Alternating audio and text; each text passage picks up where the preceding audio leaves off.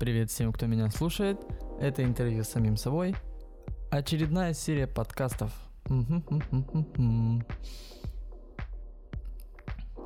Задумывались когда-нибудь, откуда берется дежавю?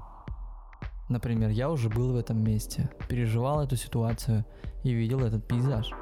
Многим знакомы подобные моменты, не правда ли? Когда кажется, будто реальность двоится и ускользает. Игра эмоций памяти бессознательного. Как же объяснить эти неясные ощущения? Чаще всего мимолетное чувство узнавания незнакомого, дежавю, возникает в обыденных ситуациях. Сидишь с друзьями в кафе, и вдруг появляется ощущение, что ты здесь уже был. С этими же людьми, в этом же интерьере, ты узнаешь эту сцену в мельчайших деталях, и кажется, что можешь даже предсказать события на несколько мгновений вперед. Дежавю случается и в чужой стране, куда мы приехали впервые, и во время встречи с незнакомыми людьми. У нас нет общего прошлого, но мы ясно ощущаем, что этот человек, место, события уже были в нашей жизни. Правда, нам никак не удается вспомнить, когда и при каких обстоятельствах. К этому поразительному чувству примешивается удивление, любопытство и тревога.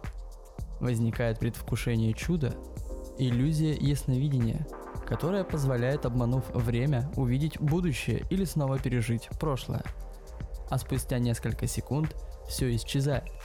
Прошлое вновь становится известным, настоящее новым, а будущее, как обычно, неведомым. Магическое очарование. Мимолетное ощущение дежавю которое хотя бы раз в жизни испытывали большинство из нас, забыть сложно. Оно вызывает слишком много вопросов о восприятии времени и пространства, об особенностях нашей памяти, сознания и бессознательного. И хотя название феномена от французского déjà vu, уже виденное, появилось лишь в 19 веке, а сам феномен интересует человечество с античных времен. Философы, считали его воспоминанием о прошлой жизни. Стоики видели в нем вечное повторение одного и того же. Аристотель попытался найти этому явлению рациональное объяснение, предположив, что его причиной является расстройство психики человека. Однако дежавю продолжало сохранять свое волшебное очарование. По данным журнала New Scientist, около 90% мужчин и женщин утверждают, что им знаком эффект дежавю – а некоторые говорят, что это чувство посещает их регулярно, чаще в состоянии усталости, раздражения или стресса. Дети впервые испытывают дежавю в возрасте 8-9 лет. Чтобы это переживание возникло, необходим определенный уровень развития сознания. Более склонны к дежавю те, у кого есть генетическая предрасположенность к заболеваниям, связанным с нарушением чувственного восприятия – например, шизофрении и эпилепсии. К этому загадочному переживанию были неравнодушны и художники, писатели и поэты. Не хвастай, время, властью надо мной. Те пирамиды, что возведены тобою вновь, не блещут новизной, восклицал Уильям Шекспир, считая современную жизнь всего лишь перелицовкой старины. Сонет 123 переводе Маршака Самуила Яковлевича. В XIX веке дежавю не раз упоминается в литературных произведениях у Диккенса, Шатобриана, Бодлера, а затем и у Пруста, по словам которого это сверкающее и неразличимое видение. Казалось, говорит, поймай меня на лету, если достанет сил, и попробуй разрешить загадку счастья, которую я предлагаю тебе. Ощущение загадочности связано с тем, что в момент дежавю у нас возникают вечные вопросы. Может быть, вообще-то, что мы принимаем за настоящее, является уже виденным нами когда-то, в иной форме, в иной жизни, иной и одновременно нашей. Запретные воспоминания. Эту загадку счастья постарался разрешить и развенчать основатель психоанализа Зигмунд Фрейд – он говорил о том, что ощущение дежавю – это след вытесненного, забытого воспоминания об очень сильном эмоциональном травматическом переживании или желании, неприемлемом для нашего сверх-я. книге «Психопатология обыденной жизни» он рассказывает о девушке, которая впервые приехала в деревню погостить к своим школьным подругам. Отправляясь в гости, она знала, что у этих девочек есть тяжело больной брат, пишет Фрейд. Войдя в сад, а затем и в дом, она испытала ощущение, будто уже бывала здесь. Она узнала это место. В этот момент она совершенно забыла о том, что ее собственный брат недавно едва оправился после тяжелой болезни, и о том, что она испытывала безотчетную радость, понимая, что может остаться единственным ребенком в семье. Похожая ситуация в доме подруг на мгновение оживила это вытесненное переживание. Но вместо того, чтобы вспомнить его, пишет Фрейд, она перенесла припоминание на сад и дом, и ей показалось, что она все это видела. Мои собственные переживания ощущений, дежавю. Я могу объяснить сходным образом, добавляет Фрейд, воскрешением бессознательного желания улучшить мое положение. Иными словами, дежавю – это напоминание о наших тайных фантазиях, сигнал о том, что мы соприкасаемся с чем-то желанным и одновременно запретным – не зря Фрейд в своих первых работах связывал дежавю с воспоминаниями о материнском лоне, единственном месте, о котором каждый может с уверенностью сказать «я там уже был». Может быть, именно в этом и заключается причина волнующего очарования дежавю. Ученик Фрейда, венгерский психоаналитик Шандор Ференси, считал, что речь также может идти и о наших снах.